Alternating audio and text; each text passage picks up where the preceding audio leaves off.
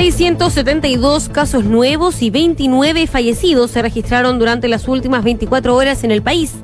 Con esto, Chile alcanzó el millón 636.627 casos totales y las 36.807 muertes desde el inicio de la pandemia.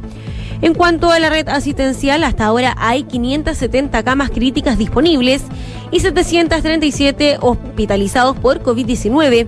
La positividad de exámenes PCR, en tanto, disminuyó a 1,11% a nivel nacional y se mantiene en un 2% en la región metropolitana.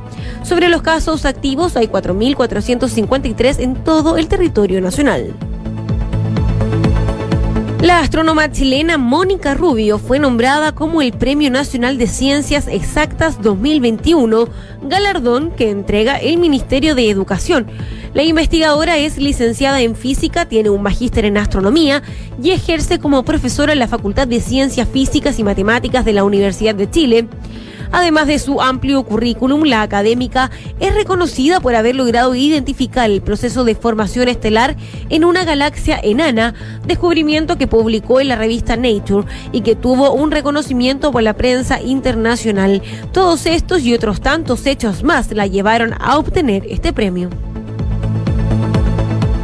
Siete policías del Capitolio demandaron al expresidente de Estados Unidos, Donald Trump, y más de una decena de presuntos participantes en el asalto del 6 de enero pasado, al considerarlos responsables de las agresiones sufridas.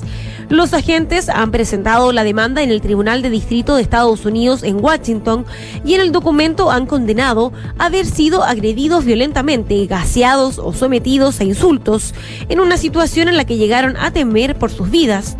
Los siete efectivos han apuntado a Trump como el culpable de los hechos por haber incitado a la multitud a asaltar el Capitolio con denuncias infundadas de fraude sobre las elecciones presidenciales en las que venció el ahora presidente Joe Biden.